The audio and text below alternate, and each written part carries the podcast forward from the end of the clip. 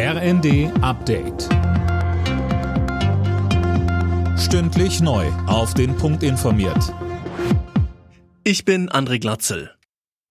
Deutschland will weitere Waffen in die Ukraine liefern. Das hat Bundeskanzler Scholz angekündigt. Darunter sind zusätzliche Flugabwehrsysteme und Bergepanzer, so ein Regierungssprecher. Es geht um Rüstungsgüter im Wert von mehr als 500 Millionen Euro. In diesem Winter wird es genug Gas in Deutschland geben. Davon geht der Geschäftsführer des zuständigen Ferngasnetzbetreibers THE, Thorsten Frank, aus. Gegenüber der Rheinischen Post sagte er, dass es höchstens regionale Probleme geben wird. Linda Bachmann. Genau, die Speicher sind zwar bereits zu mehr als 80 Prozent mit Gas gefüllt, das ist allerdings ein Durchschnittswert. Es gibt regionale Unterschiede. Der Speicher im niedersächsischen Reden ist beispielsweise erst zu gut 60 Prozent gefüllt.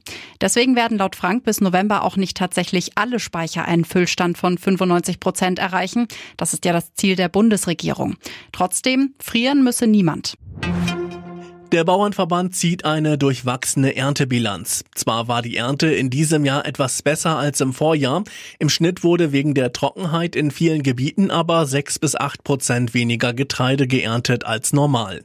Mit Sorge sieht Bauernpräsident Ruckwied deshalb Pläne der EU-Kommission, den Einsatz von Pflanzenschutzmitteln in allen sensiblen Gebieten zu verbieten. Das hätte in der Folge die Ernährungskrise in Europa, wir Bauern in Europa, in Deutschland, nicht mehr in der Lage, unsere Bevölkerung mit heimischen Lebensmitteln zu versorgen. Deshalb muss hier nachgebessert äh, werden. In einem typischen deutschen Kleiderschrank liegen acht Jeans und 18 T-Shirts. Mindestens einmal im Monat getragen werden, laut einer YouGov-Umfrage im Schnitt aber nur vier Hosen und elf T-Shirts.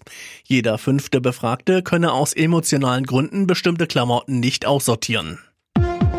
Alle Nachrichten auf rnd.de